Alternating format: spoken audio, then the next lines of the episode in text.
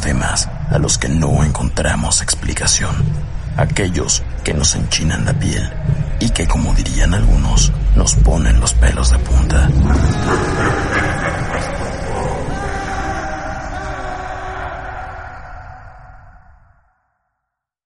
Hola, estamos aquí en el cuarto como todos los jueves con contenido paranormal para ustedes. Y el día de hoy vamos a hablar acerca de aquellos libros, textos, Biblias, que por alguna razón son considerados como malditos, diabólicos o con algún significado oscuro o paranormal detrás. Pero antes de iniciar, como siempre me presento, yo soy Karen Cruz. Yo soy Bernardo Núñez. Edson Almanza. Y Omar Martínez. Y recuerden que como todos los jueves estaremos subiendo nuevos capítulos a través de YouTube y Spotify.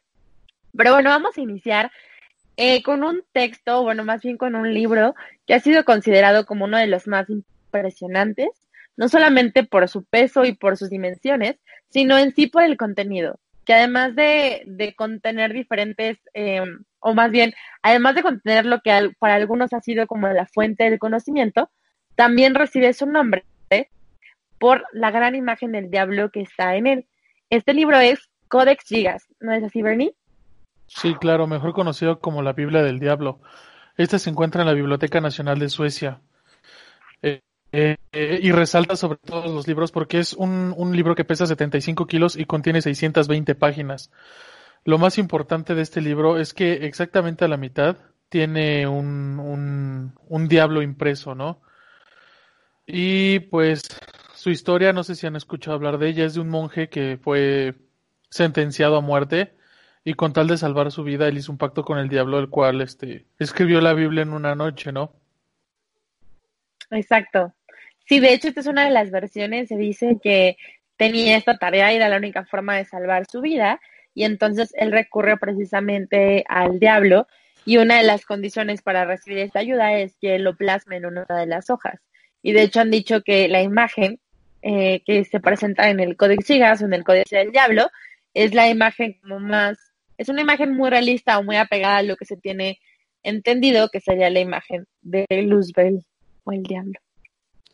Claro que sí, y lo más interesante de este libro, Karen, es que este pues lo escribió en una noche, ¿no? Y, e incluso los expertos dicen que aún trabajando seis días a la semana durante seis horas diarias sin descansar, el libro se escribiría en, en, en, cinco años, ¿no? Pero ya tomando en cuenta que tiene ilustraciones, acabados en oro, el empastado que son 120 vacas, eh, pues te podría llevar hasta más de 30 años, ¿no?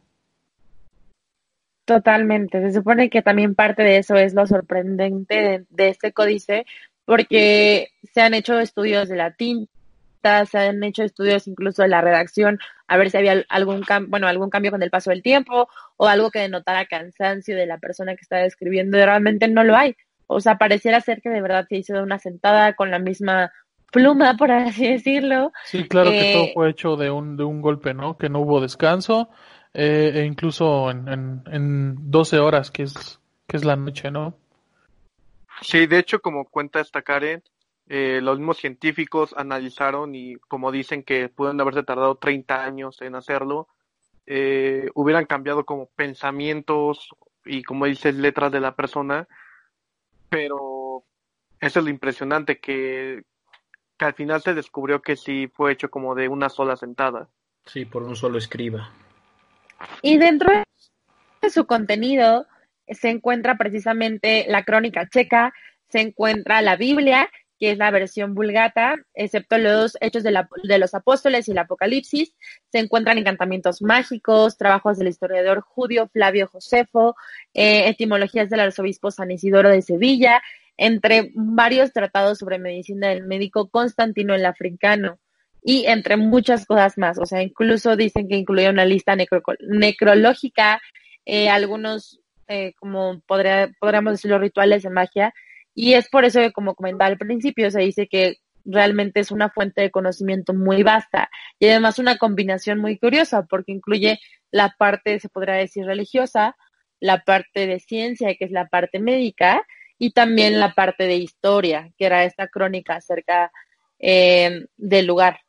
Claro que sí, de hecho en, en 1230 que calculan que fue eh, hecho este, esta Biblia, esta Biblia del diablo, dicen que contenía absolutamente todo el conocimiento, pero yo creo que debe de haber sido todo el conocimiento hasta esa fecha, ¿no?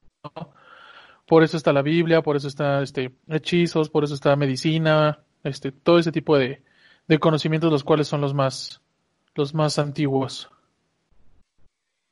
Y bueno, también se dice que este texto o este códice, códice, perdón, me carga con una maldición. Esta maldición es que todo quien lo tenga en sus manos o todos los propietarios sufren de, pues, de alguna desgracia. Y para darles como un ejemplo muy, muy breve, bueno, esta, este códice eh, justamente pertenecía a los monjes, que eran quienes habían encargado supuestamente a este monje escribirla, Posteriormente ellos pasan por un problema económico, caen en bancarrota y deciden venderla, porque además ya era muy popular y tenía un valor muy alto en ese tiempo, deciden vendérsela precisamente a los monjes negros. Los monjes negros eh, la conservan, igualmente poco tiempo después vuelven a caer en bancarrota y además de la bancarrota se les junta con la llegada de la peste bubónica, que sabemos que bueno, fue un catástrofe total. Y para que se den una idea de la magnitud eh, que tuvo no solamente la peste, porque creo que ya la conocemos, sino la peste en esa comunidad o en los monjes negros, eh, se dice que justamente el monasterio donde ellos habitaban actualmente ya es lo que se conocería como el museo, de cráneos o la capilla de los huesos, porque bueno, terminó con miles de cadáveres y con miles de muertes. Posterior a esto, o bueno, más tarde, pasa a manos de Rodolfo II, que era quien esperaba subir como rey eh, como rey de la corona precisamente, y él se obsesiona tanto con este códice que incluso contrata gente que se lo traduzca, eh, empieza a investigar, empieza a leer más textos parecidos y llega a tanto su, su obsesión con el texto que termina pues prácticamente volviéndose loco, sin poder casarse, sin dejar un heredero y su propia familia es quien lo saca y lo despoja de el poder tener el trono. Entonces, bueno, también termina en desgracia. Y su última, su última parada, por decirlo así, es en Praga. Después de que cae justamente el reino de, Rodolfo II, las tropas invasores el libro, lo recolectan y se lo llevan a la que es como su, su gobernadora, que era la mujer de porque bueno, fue de las primeras de las primeras mujeres reyes, eh, porque considerada reina, era mujer rey en Europa.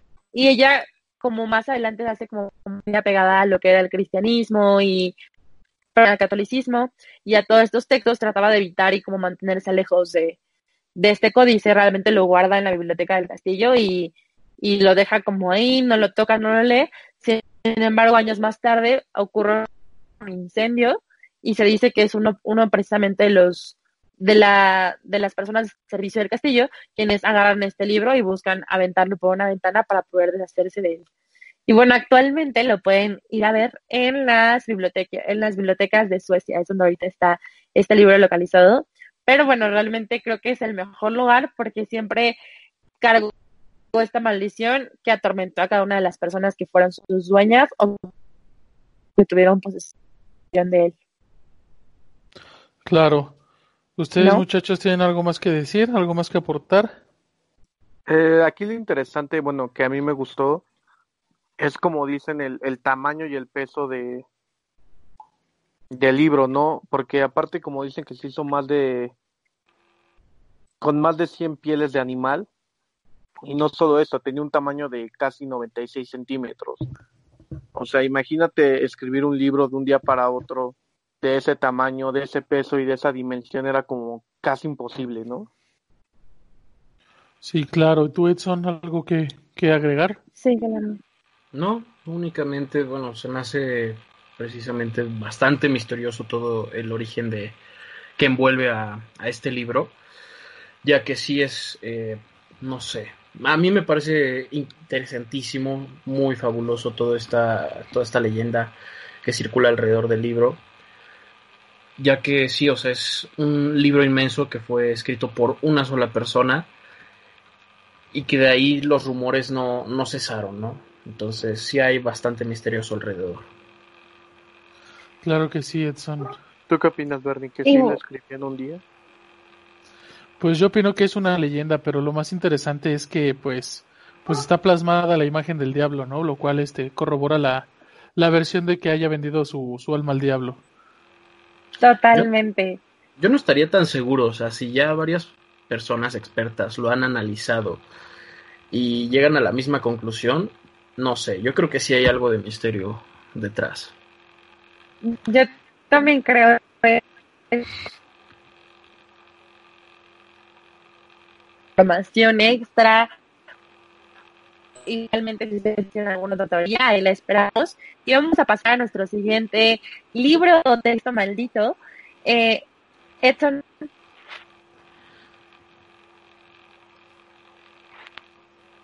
Puedes proseguir, Edson, por favor, a contarnos de tu historia. Sí, muchas gracias, porque ahí se, se entrecortó un poco Karen y estamos teniendo fallas estaba esperando a ver si decía algo más o no sé. Yo también.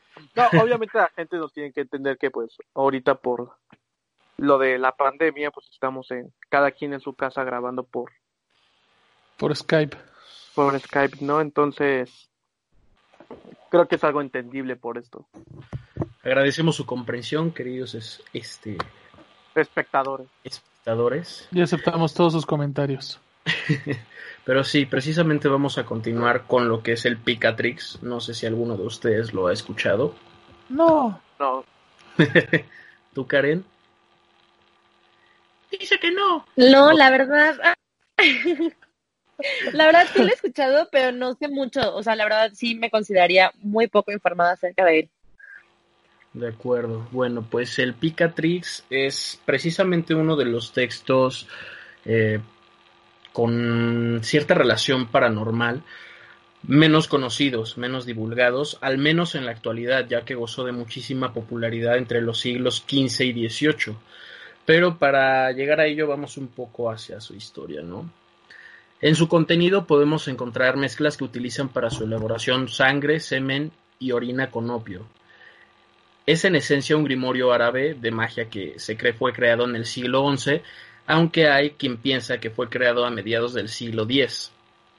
Ha sido también catalogado a lo largo de la historia como obsceno debido a la naturaleza gráfica que se puede presenciar en sus páginas. Es en gran parte un gran trabajo académico de filosofía, astronomía y ciencia medieval. También contiene recetas de brebajes que se preparan con sangre tanto humana como de diversos animales, cerebros, orina y otros fluidos corporales junto con opio y otras sustancias también psicodélicas. Tampoco será extraño que encuentres formas varias para preparar amuletos o rituales para invocar y controlar demonios en, en su interior.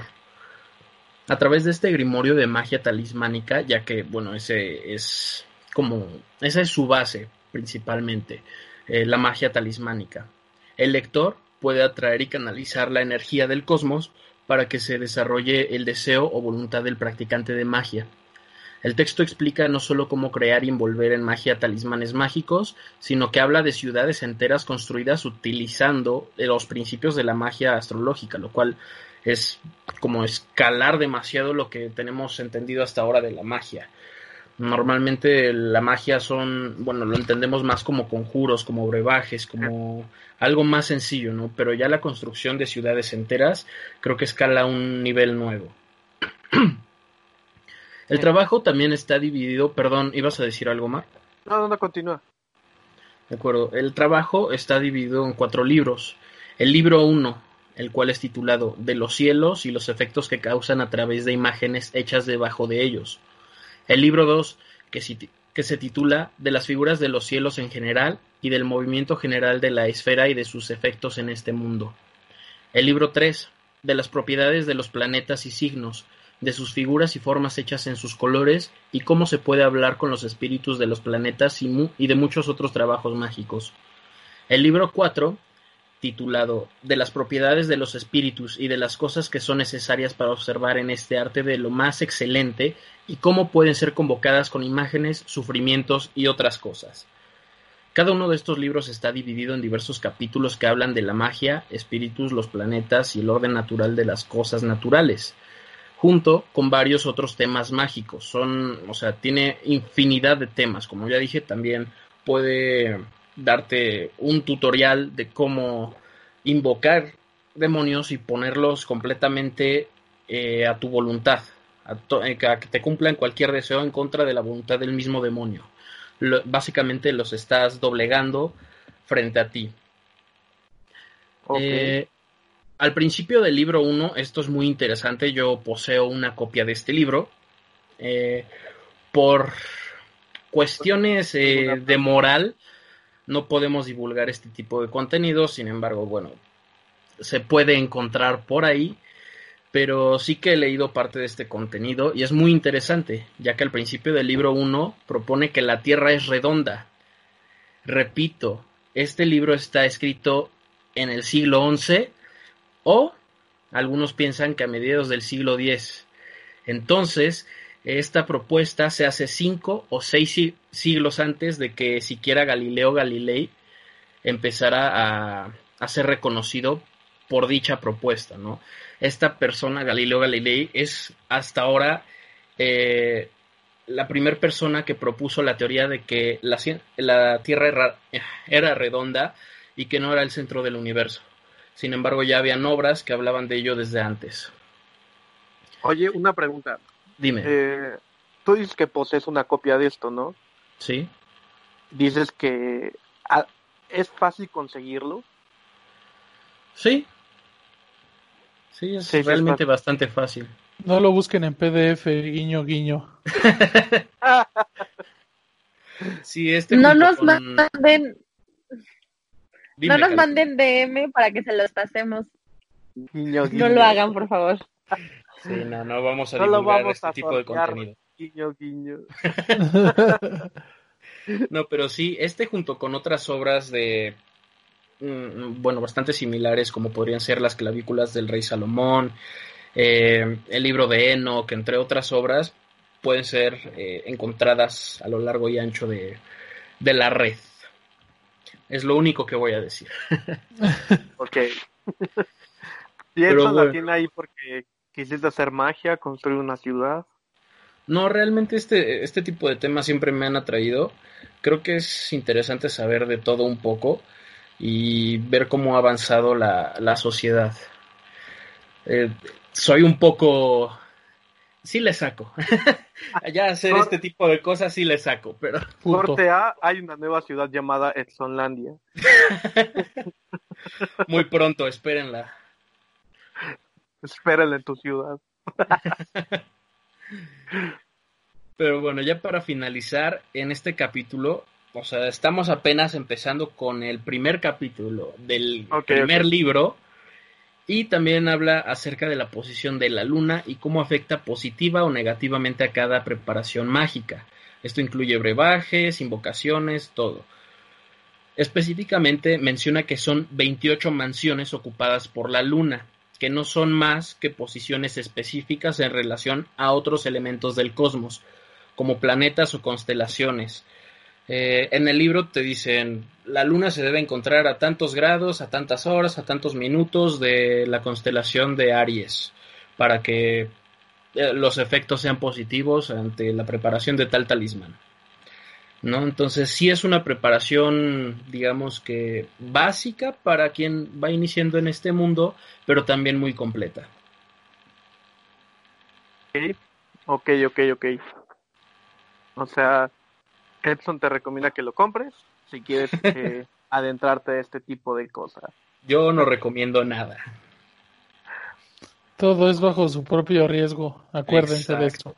Exacto. Nosotros no nos hacemos responsables, búsquenlo bajo su propio riesgo. Nosotros no tuvimos nada que ver. Mira, te voy a decir una frase muy, importante que alguna vez me dijo mi papá. A ver. Cada quien hace de su culo un barco. un poeta. Qué bonita. Cada quien hace de su culo un barco. wow. Mi 2020. Y no, ¿verdad? Sí, pues sí, claro. Tiene toda la razón. Contando, no, sí, exacto. Nosotros estamos contando, tal vez si, si la gente nos invitara, tal vez lo intentaríamos. Pero este. No a mí me suena manada.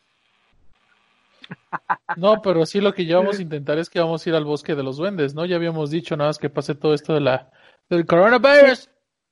En cuanto acabe esta situación, podemos darnos una vuelta para allá. Jugaremos Ouija. También. También no.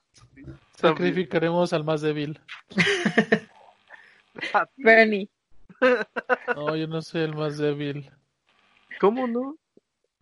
Yo digo que sí. No. Igual dejen sus votaciones. ¿Quién debería jugar Ouija solo? Vamos a hacer votaciones en Instagram. Ahí nos pueden seguir como el cuarto paranormal. Y si dice que sí, la gente lo tienes que hacer, ¿verdad? O sea, sacrificarme. Sí, claro. ya está llorando Bernie, todavía no llega el día. Bueno, dejémoslo porque siempre prometemos lo que decimos, dejémoslo únicamente en el bosque de los duendes.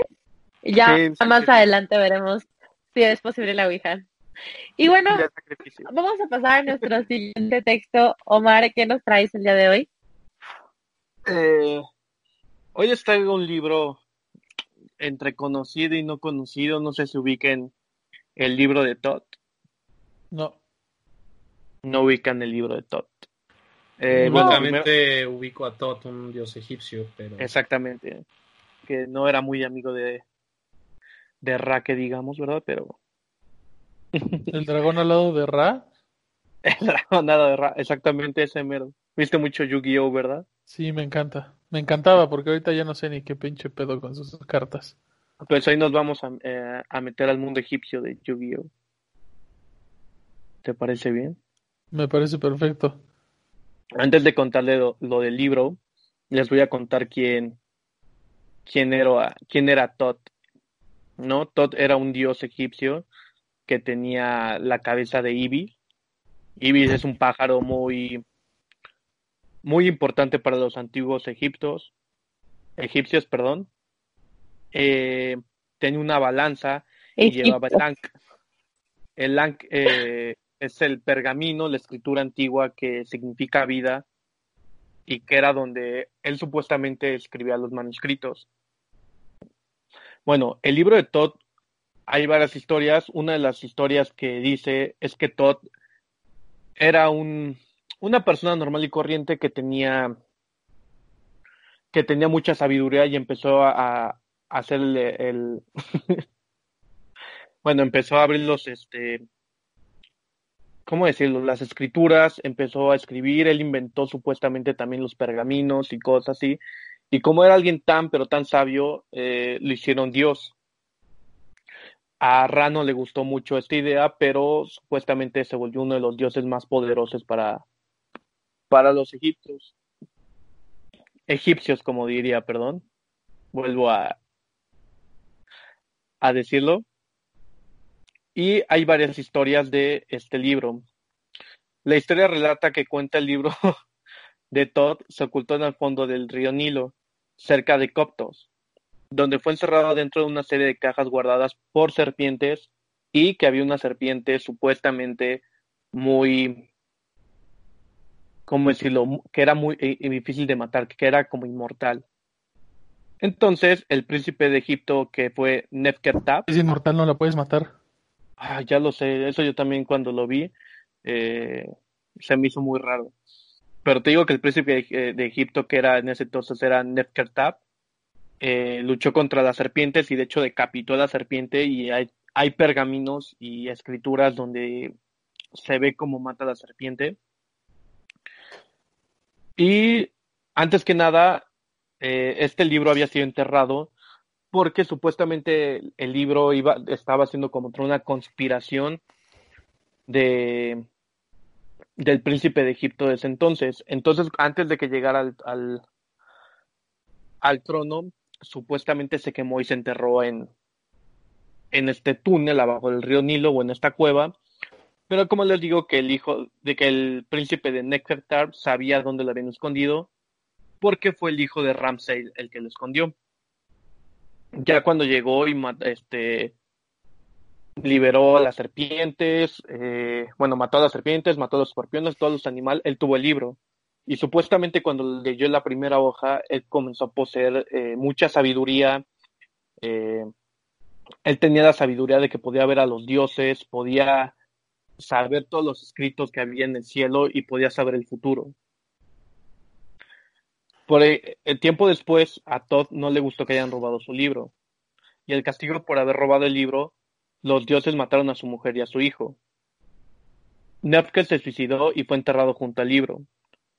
Varias generaciones después, el protagonista de la historia, Sted Kanawas, robó el libro de la tumba de Nekebs, a pesar de la oposición de su fantasma. Poco después, Senten encontró una bella mujer que lo sedujo y asesinó a su hijo y lo humilló delante del faraón. A continuación descubrió que este episodio había sido una ilusión creada por Nefketaf, y aterrorizado por recibir el castigo mayor, Sete devolvió el libro a la tumba del mismo Nefertari. Esta historia refleja una creencia egipcia que dice que el conocimiento de los dioses no está hecho para los humanos. Tiempo después, también en 1978, Jean-Baptiste Alit, más conocido por su nombre Etelia, perdóname por favor, por cómo lo digo, pero no sé cómo. Te perdonamos por no saber hablar, Omar. Espero que también nuestros escuchas. ¿Mandé? Te perdonamos por no saber hablar, Omar. Espero que también nuestros escuchas te puedan perdonar. Ojalá, porque yo no. O sea, se llama Ramsés, como mi nombre. No, me lo, cambies. Dijiste Ramsey, como el chef Gordon ah, Ramsay. Ah, perdóname. digo Ramsés. es que ese era el dios de la, de la comida. Y bueno, ya. vamos es que si vieran a Bernie que me hace reír. Pero eh, quien propuso una nueva lectura de Tarot, ya que se le comentaba que este libro supuestamente sabía ser futuro, podías leer y tener todo el conocimiento del mundo. es que lo siento, pero me puse una foto de eso y me hizo reír mucho. Bueno, les decía que este libro tener conocimiento del mundo, podías leer el futuro, podías este saber todas las cosas que quisieras, tener un buen de conocimiento, un buen de sabiduría. Con el tiempo también ya, ya pasó y el mismísimo eh, señor del ocultismo, como todo el mundo lo conocemos, que es el señor Alistair Crowley, eh, se hizo un viaje para para Egipto para saber eh, sobre este libro. estuvo investigando, estuvo haciendo varias cosas allí, pero al final pude escribir un libro, cosa que también hay que aclarar que el libro ahorita en la actualidad no se sabe dónde está, no se sabe si existe, eh, no sabe si de verdad existió, pero Aleister Crowley cuando fue para allá hizo un libro que se llama El libro de Todd. Es diferente, la diferencia es que él ya lo crea como lo que se maneja el tarot. O sea, las nuevas barajas, él creó como las barajas del tarot. Y todo el mundo cree o se piensa que el tarot viene derivado de eso, que todas las cartas del tarot con las que tú lees o las que tú juegas o las que tú vas a, adivinar tu futuro, por hacerlo así, tienen una pieza del libro de, de Todd. O sea, no cualquier carta del tarot, como se dice, funciona tiene que ser como una muy especial.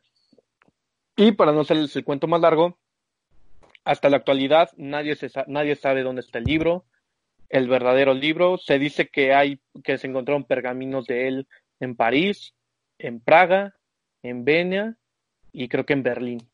Pero no se sabe en realidad si existió el libro o no existió el libro. En Viena, no Venia. En Viena, ya lo sé, lo sé. Perdón, Viena. ¿Ustedes qué opinan? ¿Ustedes qué opinan acerca de la existencia de este libro, chicos? Pues que no existe y si no lo han encontrado es porque no existe. O que quizás nunca existió o no existirá. Exacto. Es como el Santo Grial, uno nunca sabe que, ahí existió, ¿no? bueno. Sí, o sea, ¿cómo agarras el conocimiento y sabes todo esto supuestamente? Si hay este Es como en los aztecas y los mayas donde supuestamente también existieron los aliens y nosotros podemos decir que no existen, pero ahí en las mismas como escrituras de ellos está supuestamente que existieron. Está supuesto. Ok, Omar. Bueno, dejémoslo en ustedes comenten qué piensan. De cierto parte que vemos mucho aquí en el cuarto, pero ustedes dejen sus comentarios igualmente de qué piensan, existe, no existe. Eh, realmente no has encontrado nada debido a la misma eh, naturaleza oscura de, de este libro. ¿Ustedes qué piensan? Y bueno, vamos a pasar al último para finalizar, el cual es conocido como la Biblia satánica. Eh, yo creo que muchos de ustedes lo han escuchado porque básicamente en ella están escritas, están escritas las bases de lo que sería esta, eh, perdónenme, se me fue el nombre, lo que sería eh, pues esta religión o como lo dirían algunos, filosofía de vida, que es el satanismo. ¿La conocen? ¿Lo ubican? Yo más o menos lo ubico. Conozco también yo parte, nada más como los mandamientos que incluye y bueno, se me hace de lo más lógico que puede haber como filosofía. Mira, de hecho aquí googleando Biblia satánica en el Sanborns está en 100 pesos. Por si la quieren comprar, esa igual sale muy barata. Pero bueno, les cuento un poquito. La Biblia satánica es una obra de carácter un poco filosófico religioso que fue escrita precisamente por Anton Sander Lavey. Para los que no lo conocen, bueno, esta persona es básicamente es un escritor y músico estadounidense quien ha sido reconocido eh, por mucho tiempo dentro de la cultura popular por ser el fundador precisamente de la Iglesia de Satán y también por ser proclamado, perdónenme, como el Papa Negro. Entonces, bueno, básicamente este escritor es quien ha llevado como la pauta, las ideologías y las bases de los que muchos hoy llaman el satanismo. Este libro, bueno, fue escrito en, en 1966. Bueno, realmente más bien el, se publica en 1966 y justamente tiene bases en lo que ya la habéis llevado practicando por un, por un largo rato. Para que se den una idea más o menos de lo que contiene, eh, la fachada, justamente el libro es de pasta rígida, con la cubierta, eh, en la cubierta hay como una forma de bóveda con inscripciones y figuras góticas. Y en los extremos podemos ver como dos formas de demonios. En el centro superior, yo sé que no me están viendo, pero por eso doy las indicaciones tan claras. En el centro superior de la portada está dibujada la estrella de cinco puntas, igualmente es como muy reconocida para los satánicos. Y abajo aparece justamente el nombre de Anton LaVey, que es justamente el escritor. Y una de las partes como más interesantes que se mencionan son dos. Precisamente el prólogo, que es donde se establece un poquito acerca em, de lo que es el símbolo de Satán. O sea, realmente como que representa para ellos. Y la segunda parte que igual a mí me gustaría destacar son los mandamientos que mencionaba Edson. Que algo muy interesante de estos mandamientos, que creo que ya hemos mencionado en otros programas, es que justamente no son, o sea, una vez que los lees no suenan tan descabellados. Digo, hay algunos como que sí suenan un poquito fuera de la moral, pero la mayoría realmente están solamente apegados mucho al individualismo. Pero bueno, vamos a empezar con el prólogo. El prólogo habla, tiene nueve puntos, en los cuales, eh, pues básicamente establece, como les dije, lo que es Satán, estas personas superiores. El número uno es que Satán representa complacencia en lugar de abstinencia, como esta parte de Dios no te da, pero yo sí. En el segundo de Satán representa la existencia vital en lugar de sueños espirituales. El tercero es Satán representa la sabiduría perfecta en lugar del autoengaño hipócrita. El cuarto es Satán representa amabilidad hacia quienes la merecen en lugar de amor mal gastado en ingratos. La quinta es Satán representa la venganza en lugar de ofrecer la otra mejilla, que esto es algo como muy común en la religión para los que eh, practican algún tipo de religiones como pondrás, o sea, si te golpean pondrás otra mejilla, bueno, aquí estamos como con la negación o la contradicción a esto. El número 6 es Satán representa responsabilidad para el responsable en lugar de vampiros psíquicos. El séptimo es Satán representa al hombre como otro animal, algunas veces mejor, otras veces peor que aquellos que caminan en cuatro patas, el cual por causa de su divino desarrollo intelectual se ha convertido en el animal más vicioso de todos. Aquí igual habla un poquito acerca de la naturaleza del hombre. El octavo de Satán representa todos los así llamados pecados, mientras lleven a la gratificación física, mental o emocional. Y el noveno es Satán ha sido el mejor amigo que la iglesia siempre ha tenido, ya que la ha mantenido en el negocio durante todo este tiempo. ¿Ustedes qué opinan de estos nueve puntos? Creo que yo leí otra Biblia porque los acuerdos o digamos mandamientos que yo leí eran bastante distintos, pero ah, no, estos no son los mandamientos, esta es la parte del prólogo. Ah, ok, ya, ya, sí. Con razón. Sí, a ver, aclaro un poquito para los que, para si no me di a entender. Lo que acabo de yo leerles, como enumerarles, es como los puntos que vienen marcados en el prólogo de la Biblia de lo que Anton reconoce o le hace reconocer a los seguidores como qué significa Satán para ellos. O sea, esta figura. Los mandamientos todavía no llegamos a ellos. Ok, entiendo. Ah, sí. Sí, sí, ya, ya. Pues no está tan mal. O sea, que sé que es algo satánico, pero tampoco estamos llegando como al punto de no, que para llegar a ser satanista hay que llegar a sacrificar ciertas cosas, animales, personas o algo, ¿no? Sí, no, aparte algo que me llama mucho la atención de este prólogo es que precisamente es un ataque muy sutil, o algunos dirían muy directo a Dios, porque finalmente creo que podría sonar bastante tentador esta parte de yo soy complacencia, no abstinencia, yo represento lo que de verdad necesitas, yo reconozco al hombre en su versión animal, yo reconozco los pecados, pero finalmente siempre y cuando lleven como esta gratificación eh, física, mental o emocional en las personas. O sea, Satán, si no superamos que es Satán, si no estuviera eh, rodeado de esta imagen de, de maldad o si no nos hubieran a lo largo de la historia, que es como la parte oscura del mundo de la religión, creo que si alguien leyera esto con algún otro nombre, no sé, eh, em, no sé, Pedrito,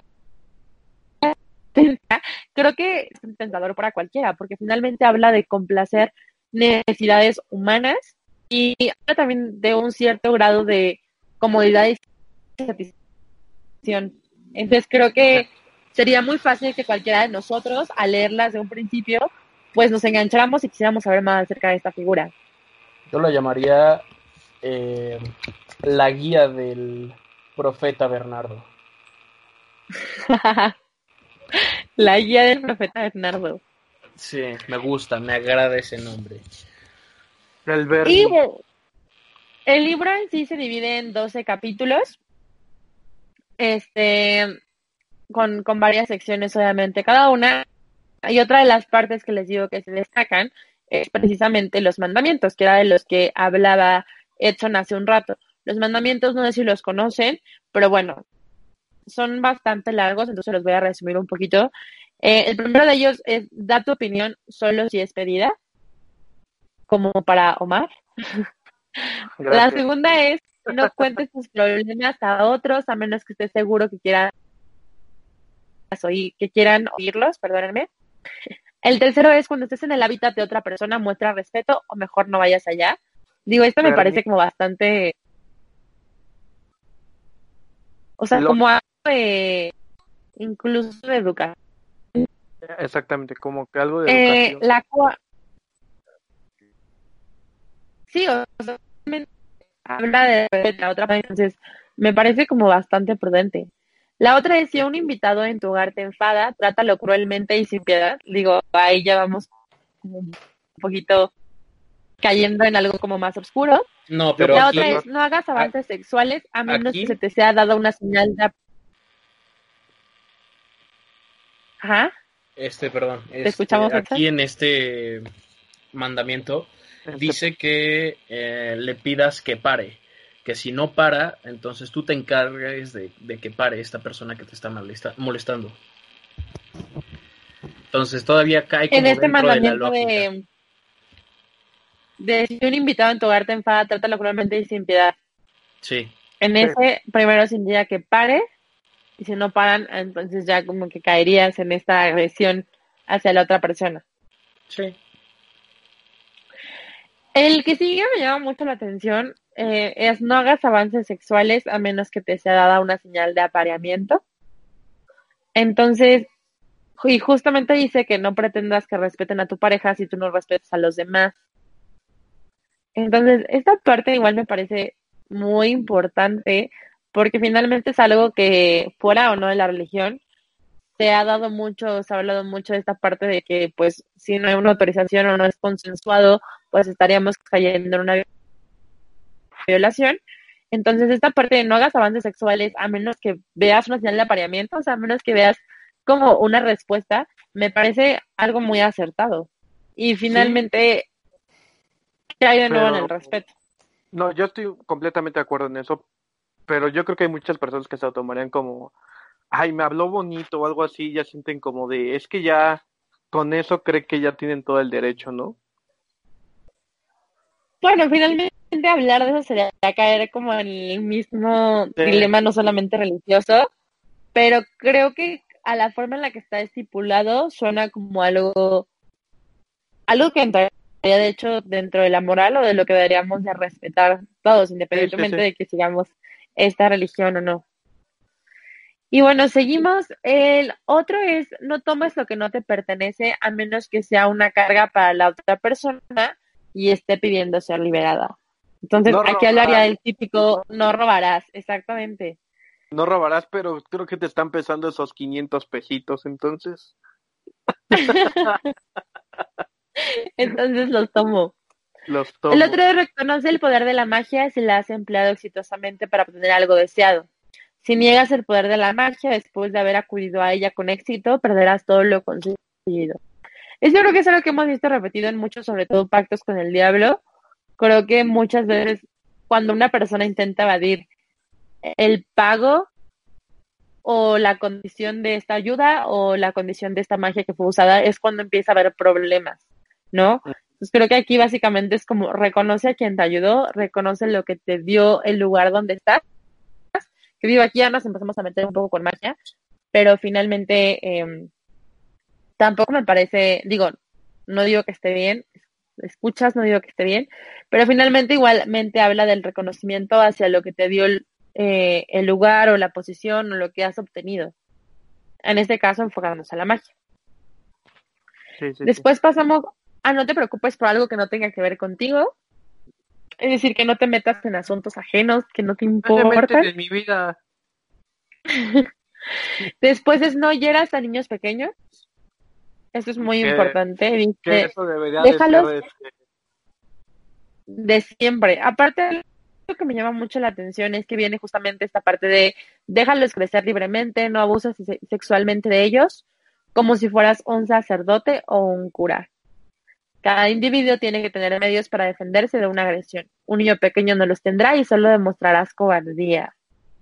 Entonces, esta parte me parece como bastante delicada porque sabemos que finalmente, aunque, aunque no es como algo que esté presente en, a lo que quiero llegar es que, aunque se supondría que tampoco en la religión eh, aceptada o católica o cristiana, tampoco se debería permitir ningún tipo de agresión a los niños, pues ha ocurrido y finalmente aquí creo que está muy claro como está este ataque hacia, hacia la contraparte. Sí, o sea, también nosotros no estamos diciendo como que sea una mejor religión que otra, porque te estamos contando sobre la Biblia, no nos estamos adentrando más a la religión. Sí, no, claro que no. Y eh, después vienen no mates animales no humanos a menos que seas atacado o para alimento.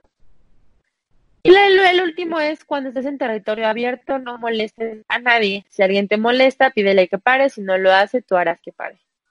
Entonces, si se fijan, obviamente, como dice Omar, y como todas las recomendaciones que damos aquí en el cuarto, nosotros no les decimos si está bien, si está mal.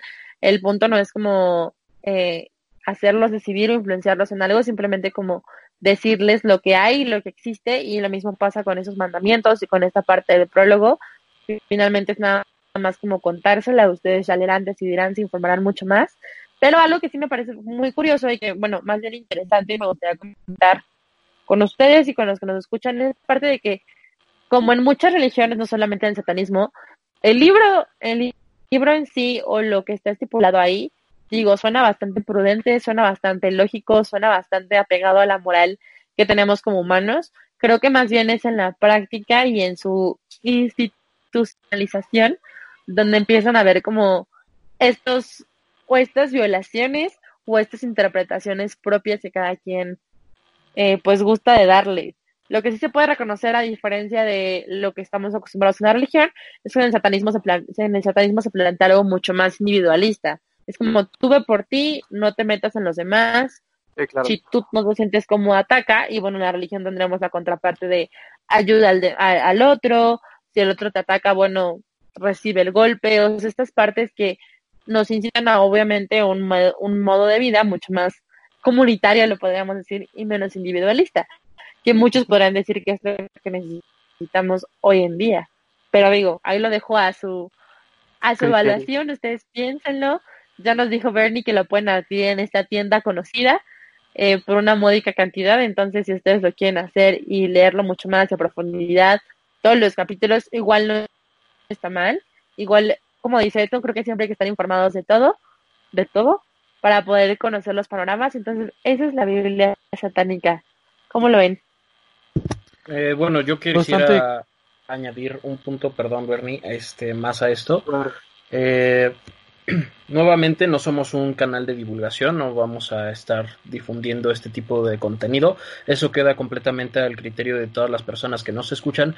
Sin embargo, sí que los eh, motivamos a investigar más acerca de estos temas, ya que eh, leyendo es como nosotros nos enriquecemos, ¿no?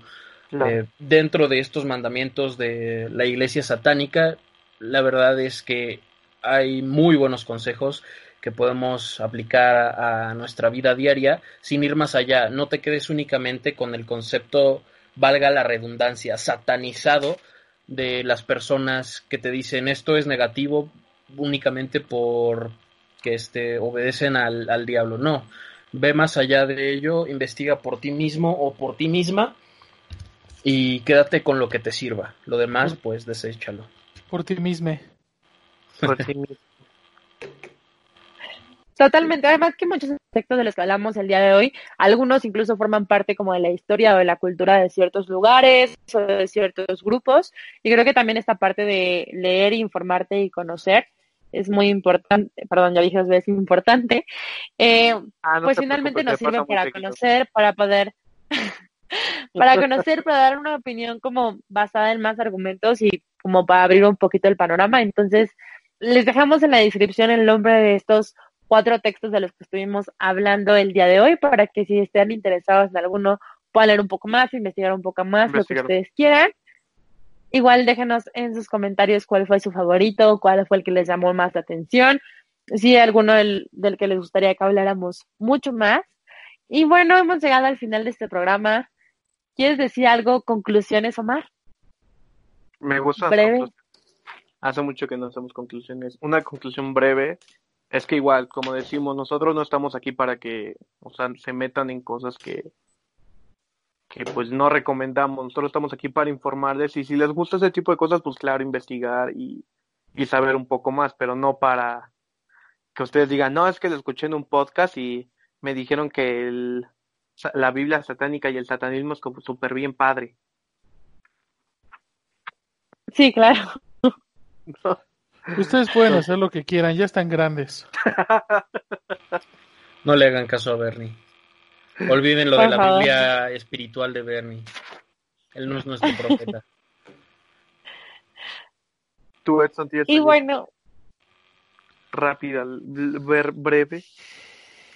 No realmente digo, o sea, más allá de que creo que los textos siempre van a ser como motivo de misterio para las personas, ¿no? Un, foco de interés para muchas personas, ya que hay textos muy antiguos que revelan secretos o misterios que hoy en día no tenemos ni en cuenta.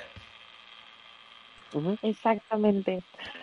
Pues eso fue todo del cuarto del día de hoy. Muchas gracias por habernos acompañado en esta edición dedicada precisamente a estos textos oscuros, malditos o con algo paranormal. No olviden nuevamente escucharnos todos los jueves a través de Spotify y YouTube. Gracias por acompañarnos y Esto fue el cuarto. Recuerden también seguirnos en nuestra página de Facebook como el cuarto oficial. Eh, y bueno, y en Instagram, perdónenme, como arroba el cuarto paranormal. Yo soy Karen Cruz. Yo soy Bernardo Núñez. Edson Almanza. Y Omar Martínez. Nos vemos hasta la próxima. Bye.